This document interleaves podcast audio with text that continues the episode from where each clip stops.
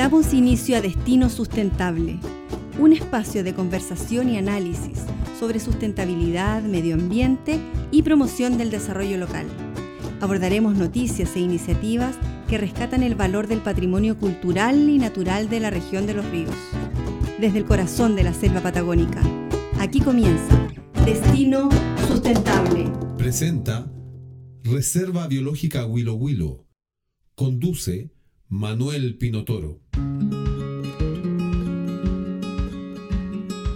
A pocos kilómetros de Puerto Montt se encuentra Monteverde, el sitio arqueológico más importante de América, pues revela la presencia humana en el continente de hace 18.000 años.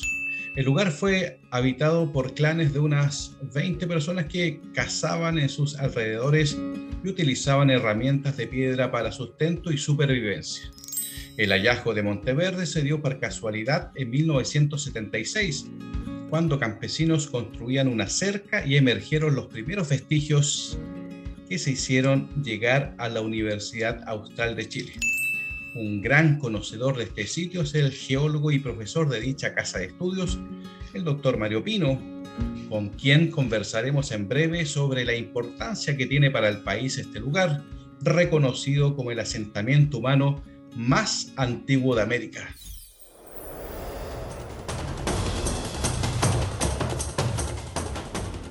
Ya estamos en línea con el doctor Mario Pino, geólogo, profesor titular de la Universidad Austral de Chile y miembro de la Academia de Ciencias de Chile. ¿Cómo estás, Mario? Muy bien, muchas gracias. Gracias a usted, pues. ¿Está en Valdivia ahora? Sí. Profesor, a partir de Monteverde, lo decía en la introducción, eh, la pregunta es, ¿cuál es la riqueza patrimonial paleontológica que existe en la región de los lagos en particular y en el sur de Chile? Em, hay, muchos sitios en, en, la región de los lagos que contienen restos de la megafauna, estos grandes animales que se extinguieron al fin de la última era glacial. ¿ya? especialmente restos de este pariente del elefante, los gonfoteri. Ahí estaba contando en mi mente, hay ocho, por lo menos, distintos sitios que tienen restos paleontológicos, ¿cierto? Monteverde es un sitio arqueológico. ¿Y usted está siguiendo de cerca todos esos sitios? Eh, no nos da la energía para tantos sitios, la verdad. Yo soy el geólogo el sitio ha sido excavado e investigado por el doctor Tom Dillingham. Yo soy el geólogo del sitio.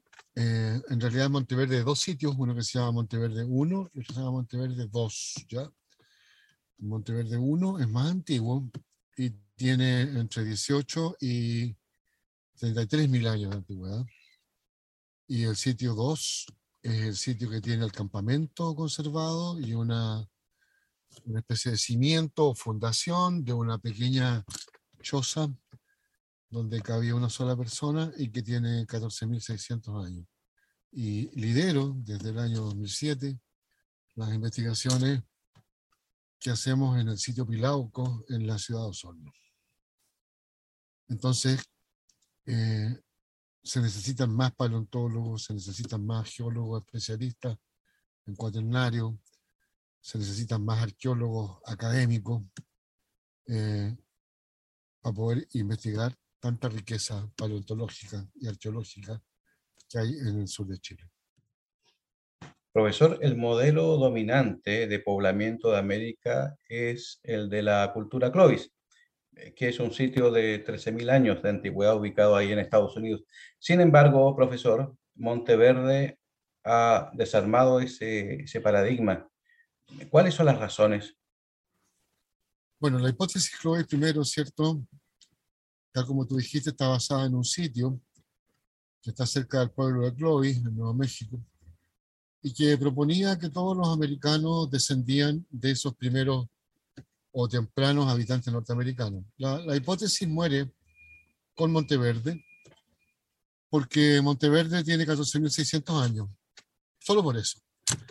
Pero además Monteverde está en Puerto Montt, en los 40 grados de latitud, y las personas llegaron a las Américas caminando desde el norte hacia el sur y entonces la caminata entre Alaska y Puerto Montt es una caminata que duró miles de años. No, es que una persona en la mañana se levanta en, en, Alaska y dice, ya muchachos, nos vamos a Puerto Montt y caminan durante dos años. No, no es así. Se va avanzando generacionalmente porque tiene que ir conociendo los diferentes ecosistemas y los diferentes hábitats y por ende los alimentos que están disponibles. Entonces es un viaje muy, muy largo. Entonces lo que Monteverde proponía era que el poblamiento americano se había originado por lo menos 20.000 años atrás. Entonces, Monteverde 2, ¿ah? que es el sitio bien estudiado y bien publicado, no estoy ni siquiera pensando en Monteverde 1. Pilauco tiene restos culturales que son del orden de los más viejos, 17.500. Recientemente, ¿cierto? Se acaba de publicar en Estados Unidos un estudio de un sitio que está en un parque nacional que se llama Las Arenas Blancas, que tiene pisadas humanas, muchísimas, decenas, y que está fechado entre 21 y 24 mil. O sea, la hipótesis Chloe primero está más que muerta, más que muerta. Los, Chloes eran muy famosos porque construían unas puntas de proyectil maravillosas, eh, muy bien talladas, pero fue un grupo humano que duró muy poquito, apenas 200 años. Y eran cazadores de caballo, de mamut, de mastodonte en Norteamérica. No hay Chloe en Sudamérica. Está más que muerta entonces esa, esa idea, esa teoría. No, murió, murió la hipótesis. Bueno, en realidad ya había muerto si murió en Monteverde en un, en un día específico, un día 7 de enero, en, en, en, un bar, ¿no? donde había un grupo de arqueólogos internacionales que estaban auditando Monteverde, ¿cierto? Haciendo una auditoría de campo en Monteverde. Y ahí en ese bar, el bar estaba en Peyuco, ocurrió una votación en voz alta y en ese momento murió la hipótesis Chloe. Lo que pasa es que fueron, costó mucho, mucho que murieran, eh, se, se, recuperaban, se recuperaban. Estamos siempre, siempre que publicamos algo, ya sea en Pilau con Monteverde, siempre nos toca un árbitro que es clovicista y que intenta matarnos la vida. Eh, sin éxito, ¿eh? sin éxito. Sin éxito. Profesor, ahí en la región de los lagos están los sitios, hemos hablado de Monteverde, en Puerto Montt y Pilauco, como usted decía, en Osorno, que son los más conocidos, pero ya está emergiendo un tercero o ya emergió, los Notros. Cuéntenos sobre las características de este sitio. No, no, los nuestros es sitio hermano de Pilauco. Lo que pasa es que Pilauco está dentro de la ciudad. Entonces ocupa eh, dos sitios donde no construyeron las casas, donde Furcade no construyó casas de la Villa de los Notros. Entonces, en esa villa hay una plaza. Y en esa plaza encontramos que también existía otro sitio, que le pusimos los Notros, a 60 metros de distancia. Lo que pasa es que el sitio Pilar con los Nostros, o los sitios Pilar con los Nostros, representan un poquitito de un sitio enorme. El, sitio en general debe tener por lo menos dos hectáreas. Es enorme. Entonces, en Pilauco hay trabajo para, para dos generaciones. Probablemente hay, hay, trabajo para 50 años, 80 años. Nosotros hemos acabado, creo, creo que el 3%. Nada. Es un sitio complicado de excavar, ¿eh? es un sitio profundo, está a 3 metros 40. Y eh, 3 metros 40 significa que estamos al nivel del agua subterránea. Entonces tenemos que bombear el agua todos los días fuera. Profesor, ¿y quién va a tomar el relevo?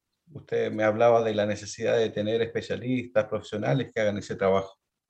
¿Las nuevas generaciones están en condiciones de asumir ese rol? no te podría decir exactamente quién o cómo. Lo, que pasa es que en este país ha ocurrido una cosa un poco disgregadora, que son los estudios de impacto ambiental. Entonces, como es obligación hoy día hacer estudios paleontológicos y arqueológicos de cada cosa que se fabrique sobre la superficie de la Tierra, ponle tú una torre de alta tensión, que tiene un estudio de línea base arqueológico y paleontológico. Tú comprenderás que cuando construyen torres de detención no construyen una, construyen 200, ¿cierto? Y eso le puede sumar las carreteras, los puentes, las poblaciones. Entonces, todos los arqueólogos, o gran cantidad de los arqueólogos y las arqueólogas, están trabajando ahí, como arqueólogos profesionales, dedicación de estudiantes. Y les pagan enormes sueldos, enormes sueldos, fuera de mercado, totalmente fuera de mercado. Y pasa lo mismo con el paleontólogo. Entonces, cuesta mucho encontrar un arqueólogo, una arqueóloga, un paleontólogo, una paleontóloga de formación general, ¿cierto? No, no un especialista al comienzo, que quiera eh, entrar en la academia, que quiera hacer un estudio de posgrado, un segundo estudio de posgrado, tú sabes que este, son cosas largas, ¿cierto? La persona primero es licenciado, después hace un magíster, después se doctora, ojalá fuera de Chile, y entra a la, a la, universidad y empieza su carrera, empieza a estudiar, a investigar, empieza a presentar proyectos. Entonces, no es que no tengamos talentos, porque lo hemos formado. En la tenemos magíster en paleontología, con muchos candidatos. Y tenemos doctorado en ciencias del sistema Tierra. Y la tiene carrera de arqueología en Puerto Montt. Y nosotros tenemos carrera de geología en, en, eh, en Valdivia. Falta la carrera de pregrado de paleontología, que ninguna universidad ha querido liderarla. Pero el problema es que el 99% de esos profesionales están trabajando con consultoras eh, haciendo líneas base. Hay dos sitios bellísimos en, el, en la región de, de, los lagos. Mulpulmu, deben conocer el nombre por los quesos. ¿no? Sí. Eh, muy cerca de Osorno, a, a, a 15 minutos de Osorno. Un sitio excavado por estos profesores alemanes que fundaron la Austral, el profesor Bachet. Eh, estoy hablando de 1950 y algo él lo descubrió, el fechado más antiguo radiocarbónico de, de Chile fue hecho ahí, en Mulpulmo. Eso está hoy día dentro de una propiedad de una casa, está como en el patio de una casa, ese sitio. Y hay otro sitio que se llama Los Chacos, que también fue investigado por una profesora arqueóloga de la U de Concepción, cuyo nombre en este momento desgraciadamente no recuerdo, ya me voy a acordar. También eso es de los años 60, que también es un sitio que tiene presencia de confoterio y tiene vestigios de herramientas de herramientas hechas por los, por los seres humanos. Y hay otros sitios, hay uno, hay uno que ni siquiera tiene nombre, que me lo mostraron en una conferencia, estaba dando una conferencia, teníamos interés en conocer la historia de la empresa que hizo las casas en Pelauco. Porque nos pareció notable que la empresa no haya hecho las casas, dejó los dos sitios abiertos y, y, y, fue el dueño hasta hace poco del sitio. Y entonces conseguimos contactar a, al constructor civil, al, al ingeniero, a, a, los constructores reales. Y entonces hizo una conferencia vía Zoom con la Cámara de la Construcción, muy interesante. Y de repente levanta la mano un señor, nos muestra una muela de confotería y dice que él encontró ahí cerca de, de Los Chacos otro sitio que tiene un confoterio completo. O sea, eh, posibilidades de investigar hay, hay muchísimas, muchísimas. Profesor, ¿y cómo se hace esa investigación cuando los lugares, eh, gran parte, están en manos de privados o en lugares privados? ¿Cómo se concilia el interés académico de ustedes? Es un problema, a veces es una bendición. A ver. Depende de la persona. Depende de la persona. Mira, hay personas que haciendo agujeros en su sitio, canales, acequias, construcciones de casa, encuentran restos. Y tal como la familia Barría encontró estos restos en Monteverde, ¿cierto? No, no, pueden saber qué es lo que es, porque nunca han visto lo que es una muela de confoterio. Una muela de confoterio es un fósil enorme. ¿Ya? Son fósiles que pesan 4 kilos, 5 kilos, la muela, ¿ya? que pueden medir 25, 30 centímetros. Entonces la encuentran, es, es lo que mejor se conserva. Lo primero que aparece son las muelas. No ¿De saben, cuántos años? pueden tener 18.000. Mira, el confoterio más viejo está entre, entre la región, está entre la comuna de Los Lagos y la comuna de Payaco, en el límite, en el límite, en la línea limítrofe. Y ese tiene casi, casi 35.000 años. Ese es el más viejo, 35.000 años. Entonces, lo que pasa es lo siguiente, la persona, como te digo, encuentra el, el molar, no sabe lo que es, pero son campesinos. Entonces, siempre que hay campesinos que hay, hay un veterinario, ¿cierto? Que va a ver a, lo, a las vacas o a los caballos. Entonces, le preguntan al veterinario, el veterinario sí sabe, sí sabe lo, lo que es, obviamente, y entonces eh, se contacta con nosotros y nosotros vamos y relevamos las condiciones del hallazgo, la importancia y eh, guardamos los fósiles donde corresponden. Y hasta ahí llega porque que conseguirse después plata, para poder estudiar. Esto no es barato, ¿eh? Pero otras veces hay personas que se niegan, que tienen miedo de que les vayan a destruir algo. En realidad no, es así. Hay, hay, muchas personas que les encanta saber que con, con, el hallazgo el nombre de ellos y de su familia se va a inmortalizar, porque cuando tú encuentras una cosa de este estilo, obviamente, eh, y los pones después en un museo como corresponde, aparecen los nombres de las personas que hicieron el descubrimiento, eso queda para siempre. ¿no? Entonces, hay personas que sí quieren eso, solamente quieren el honor y no tienen miedo de, de que nosotros fallamos y hagamos una excavación de prospección, te fijas, para saber cuán importante es el hallazgo. ¿Y eso les pasó, profesor, en Monteverde? No, en Monteverde eran otros tiempos, eran otros tiempos tan distintos. Cuando la familia de arriba encuentra el, el fósil, eh, y se dan, se dan, cuenta que no sabían qué es lo que era, porque eran huesos grandes de, de piernas de confundir. Gigante, un fémur, ¿cierto? Un hueso gigante. Estas esta eran personas que habían emigrado a, a Monteverde desde Chiloé, desde Chiloé. Y entonces eh, era un lugar perdido de Chile. El primer vehículo que llegó a ese lugar fue un vehículo del Austral. Nunca antes llegó un auto. Eh, llevamos la primera radio a batería. Y cambiamos la vida, se hizo un camino, finalmente. ¿eh? Ahora pasan buscan los niños a la escuela. Entonces ellos guardaron los huesos bajo llave. Ellos pensaron que era el maligno, que había hecho una mala broma. Y no estaban construyendo una cerca, estaban haciendo un camino.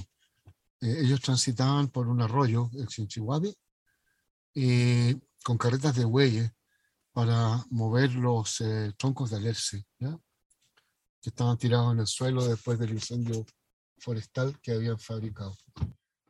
Entonces, en Valdivia había dos universidades, la técnica del Estado y la Austral. Y entonces pasa a un estudiante de ingeniería que era hijo de una persona que tenía tierras en el lugar cercano, y a él le pasan los huesos. Y le dicen que los lleva a Valdivia porque en Valdivia pueden dar una respuesta. Y entonces esos huesos los recibe eh, el que era director del museo en esa época, el Museo Antropológico de la Austral, don Mauricio Van de Male. Y don Mauricio Van de Male, que está ahora Eh, se va con un profesor de antropología de apellido Truncoso a Monteverde, llegan caminando, no había camino, y los barría le muestran el lugar donde habían encontrado los huesos. Esto fue encontrado haciendo un corte en el, en el borde del arroyo para permitir que las carretas pasaran en una especie de minga. Le muestran el lugar y había huesos todavía que salían de la pared y don Mauricio los saca eh, de manera no muy científica pero quizás lo salva con, sacarlo. Y encuentra también una herramienta de piedra, una herramienta de piedra muy grande que nunca más encontramos nada parecido. Y se lo trae a Valdivia.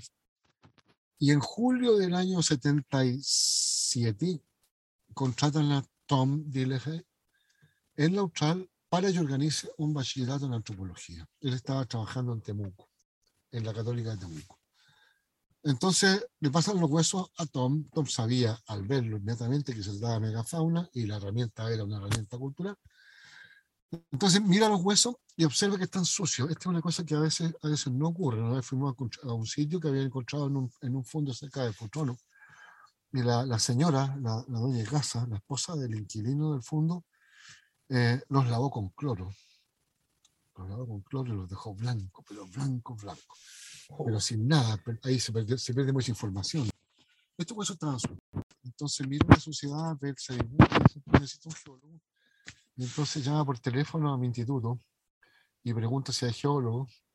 Y le dicen, sí, acaba de llegar un geólogo de, de Santiago, recién contratado. Yo venía llegando, yo llegué el 18 de julio del año 77.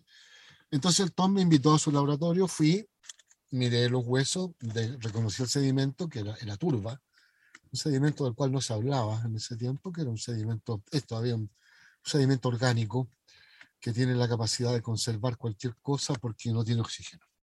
Entonces las cosas no se, no se pudren, no, se oxidan, no se pudren. Y empezamos a ir a la en Chile. también trabajamos en Perú juntos. Entonces, eh, la gracia de Monteverde, única, porque nunca más va a ocurrir algo así, estoy seguro, es que un campamento. Es el campamento, es el resto del toldo donde la gente vivía. Un toldo grande, habían 20 personas adentro. Entonces, eh, en, un toldo está todo lo que ellos hicieron. Están está los restos de comida, están los fogones, están los braseros, está la subdivisión de, la, de las piezas. Ese, ese, toldo está subdividido en piezas adentro. Y entonces eh, logramos con eso conocer profundamente cómo eran los primeros americanos. ¿Qué comían? ¿Qué plantas medicinales? Tenían, tenían una enorme gama de plantas medicinales. Y eso fue algo extraordinario para la época, cuando empezamos a publicar en el año 78, 79. Nadie creía que en, Puerto Montt, ¿dónde queda Puerto Montt? Eh, donde llueve tanto, ¿cómo puede haber conservada madera o cosas que están encontrando? Encontraron cuero conservado, encontraban cuero, carne también. Pero lentamente el, escepticismo fue muriendo y dando paso ahora que Monteverde es un bien preciado, que está despreciado en Chile, ¿cierto? Despreciado en Chile porque Filauco empezamos el 2007 y estamos en el 2021, ¿cierto? O sea, han pasado 17, 10 años, han pasado como, como 15 años ya trabajando en, en, Filauco, ya tenemos un museo. Tenemos un parque con la reproducción de los animales de la megafauna a escala natural. Y Monteverde no tiene nada, nada, nada, nada. Las cosas siguen guardadas en una bodega acá en Entonces, Decepcionante, profesora, escuchar esto. Uno no puede creerlo. Mm. Cuando lee los libros, cuando ve las fotos, hay, hay cuerdas, hay, hay nudos, hay pisada humana, hay el palo de hacer fuego, hay herramientas de piedra de muchos tipos, hay eh, la, papa, la papa comestible más antigua de la humanidad, en fin. Y, el Estado de Chile no ha sido capaz de proteger el sitio. El sitio fue comprado por un privado, comprado por un privado que se dio cuenta de la posibilidad de un negocio y empezó a comprar de a poco y ahora tiene un fondo. Y ahí está el sitio en manos de un privado y las cosas guardadas. Una pena. Sí, pues una pena, doctor. Estamos conversando con Mario Pino, él es geólogo, profesor de la Universidad Austral de Chile y además es miembro de la Academia de Ciencias de Chile. Estamos hablando sobre un tema tremendamente relevante, poco conocido, tiene que ver con el, el valor patrimonial paleontológico del sur de Chile, particularmente de la región de los lagos. Profesor, lo quiero invitar a que hagamos una pausa musical y luego volvemos a conversar con usted. ¿Te parece? Dale.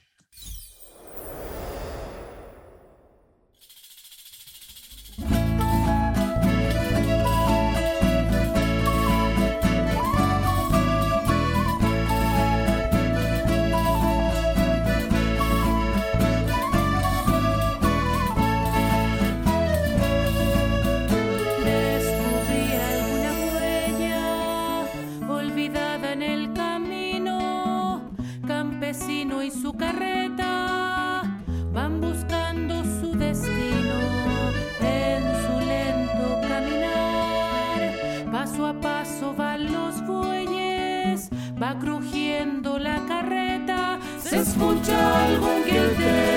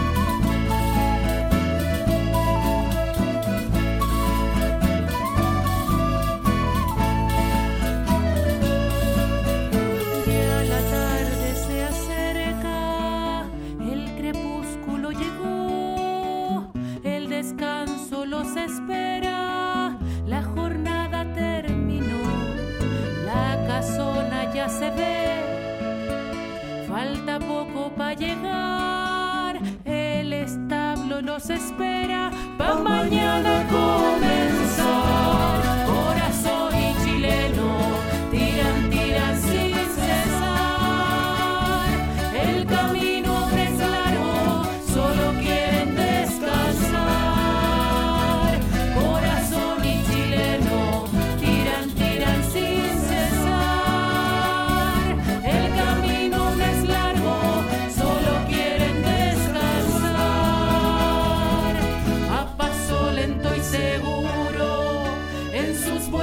Él confía.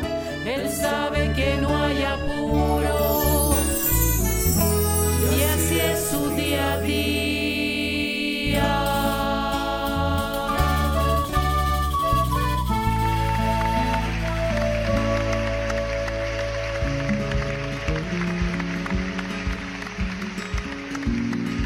Ya estamos de regreso luego de esta pausa musical con el doctor Mario Pino.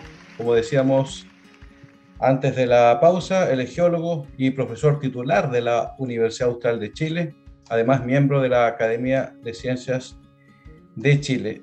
Profesor, usted antes de la música calificaba lo que pasa con Monteverde, el sitio de Monteverde, como un lugar que ha sido despreciado en Chile. ¿No es cierto? Y lo decía con, mucha, con mucho pesar, con mucha pena incluso. Ahí, ¿qué, pasa con, con, eso? ¿Qué va a ocurrir? Y, surge una pregunta, porque esto, eh, una vez que las actuales eh, personas encargadas de esto en el futuro ya no van a estar, y, en, manos de quién va a quedar esto, cuál va a ser el relevo, eh, cuál es la importancia de los niños y niñas, jóvenes en general, que puedan tomar un rol protagónico en, en, esta materia. Mira, no voy a mencionar los responsables porque me voy a enemistar más con personas y organismos del Estado. ¿ya? Ya estoy ya estoy súper eh, eh, eh, aproblemado por esa razón. Entonces se lo pregunto de otra manera, ¿cuál es la importancia no, mira, de transmitir? Lo que, pasa, lo que, pasa, es muy simple, o sea, mm. sin Tom Dillehay no van a poder nunca hacer un museo, porque solamente Tom conoce la historia de cada una de las piezas, que son cientos, ¿eh? cientos. Si Tom se muere un ataque o se cae el avión, hasta ahí quedó la colección, quedará guardada en una bodega para siempre, tal como está guardada hoy día. ¿ya? Así de simple. Sí, y ante este escenario que parece oscuro, profesor, le preguntaba hace un ratito cuál es la importancia de transmitir entonces el valor patrimonial de los sitios que usted señala ahí en la zona, pensando, pensando en, la, los chicos interesados, en las chicas que lo escuchan y que quieren, eh, quieren estudiar, quieren ser geólogos o paleontólogos. ¿Qué recomendaciones y dónde estudiar esto? daría usted? Mira, para, para estudiar este tipo de problemas, ¿cierto? Se requiere ser un amante de responder preguntas difíciles. Y son preguntas difíciles que se responden desde varias disciplinas. No son, no son respuestas de la geología, de la arqueología o de la paleontología. Se necesitan muchos especialistas, eh, porque la paleontología es gigante. Te fijas, por ejemplo, yo trabajo con paleontólogos que trabajan con los huesos, de los grandotes, de los confoterios. Pero tengo otro paleontólogo que trabaja con los huesos de los caballos. Y otro trabaja con los huesos de los auquénidos. Y tengo, por suerte, colaboración de paleobotánicas, que son paleontólogas de plantas, que trabajan desde las hojas hasta, hasta el polen. Y tengo la colaboración de un paleontólogo que está haciendo estudios especializados en escarabajos fósiles. Entonces, un montón de gente. ¿Cómo se estudia? Por ejemplo, se estudia siendo licenciado en biología primero y de licenciado en biología pasar a hacer un posgrado. ¿ya? Por ejemplo, en paleontología. O ser licenciado en arqueología y de, y de licenciado en arqueología hacer estudios de posgrado en alguna disciplina arqueológica. O estudiar geología, ¿cierto? Y de la licenciatura en geología pasarse a estudiar un posgrado y convertirse en paleontólogo o en geoarqueólogo, que es lo que soy yo. ¿ya? Eh, son temas importantes a nivel mundial. A nivel mundial, no, no solamente en Chile. Estamos hoy día preocupados, como nunca, ¿cierto? De cosas que antes no nos preocupábamos. Antes nuestro origen no importaba, ¿ya? Eh, si alguien entendía un poquito, llegaba hasta los mapuches. No pasaba de ahí, ¿ya? Yo hoy día conversaba con un huelquén, un huelquén, ¿cierto? Una especie de secretario un cacique, los hornos, y le comentaba, eh, han transcurrido, ¿sabes, cuántas generaciones han, pasado desde Monteverde o Pilauco hasta ahora? 700.000 generaciones. 700.000 generaciones. E, es un número que no, no, se puede imaginar. Tenemos 700.000 abuelos y abuelas. Imagínate la cantidad de conocimiento que se ha ido acumulando en esa cantidad de generaciones humanas conocimiento humano que nos damos cuenta y ocupamos todos los días. Entonces, hoy día, ¿cierto? En que estamos respetando a los animales, que estamos empezando a aprender a respetar a los géneros, ¿cierto? Que estamos empezando a usar el lenguaje de otra manera. Que estamos preocupados, como nunca en la naturaleza, aparece la palabra patrimonio. ¿cierto? Porque antes el patrimonio, ¿qué es lo que era? El patrimonio era solamente las casas coloniales, por decirte algo, ¿cierto? En Chile y en Europa eran los castillos feudales y, y, las catedrales del medioevo y del renacimiento. Pero hay un patrimonio hoy día, ¿cierto?, que es, distinto. Que, por ejemplo, una mujer que es capaz de hacer cestería, ¿cierto? Y hace cestería con plantas nativas, y estoy seguro, lo está haciendo igual como lo hacían los monteverdinos, ese es un patrimonio vivo, ¿cierto? Hay que cuidarlo. Entonces, en, nosotros hacemos esfuerzos enormes y, tenemos el apoyo de la municipalidad, el apoyo eh, absoluto de la municipalidad desde hace 15 años. Y por eso que tenemos un museo y por eso que Forcade le regaló a la municipalidad el sitio, ¿cierto? Y la, la municipalidad es la dueña del sitio, no hay una persona, es del Estado, ¿cierto? Es del Estado, está totalmente protegido por esa razón y eso hay que transformarlo para que ocurra en todas partes, por ejemplo en Monteverde. Estamos llegando a la parte final, profesor, de esta conversación que está muy interesante. Lo más probable es que en el futuro volvamos a conversar con usted cuando abordemos el tema del patrimonio, porque en este programa el patrimonio como el desarrollo sustentable del país es transversal para nuestras conversaciones. Así que lo dejo comprometido para más adelante, profesor. Eh, y muchas gracias por su tiempo, por sus conocimientos y haber compartido con nuestros auditores su experiencia. Así que, profesor Mario Pino, geólogo, profesor de la Universidad Austral de Chile. Sí, ¿una última cosa quiere agregar? Sí, quiero, quiero pasar un aviso. Sí, claro. Hemos creado una fundación que se llama la Fundación para los Estudios Patrimoniales Pleistoceno en Osorno. ¿ya? Se llama FEPO FEPPO, que espero se convierta en nuestro brazo armado, donde vamos a concentrar todas las investigaciones en torno al patrimonio. ¿Y esa información la podemos encontrar en Internet?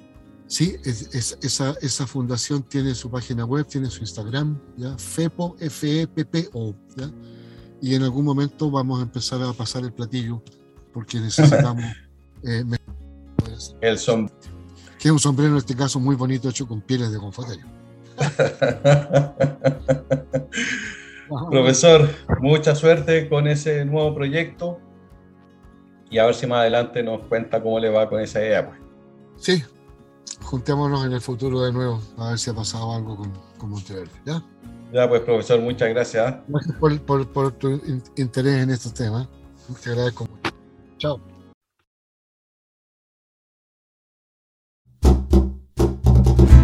Llega a su fin la presente edición de Destino Sustentable, un espacio de conversación y análisis sobre sustentabilidad, medio ambiente y promoción del desarrollo local. Nos encontramos pronto desde el corazón de la selva patagónica en un nuevo capítulo de Destino Sustentable.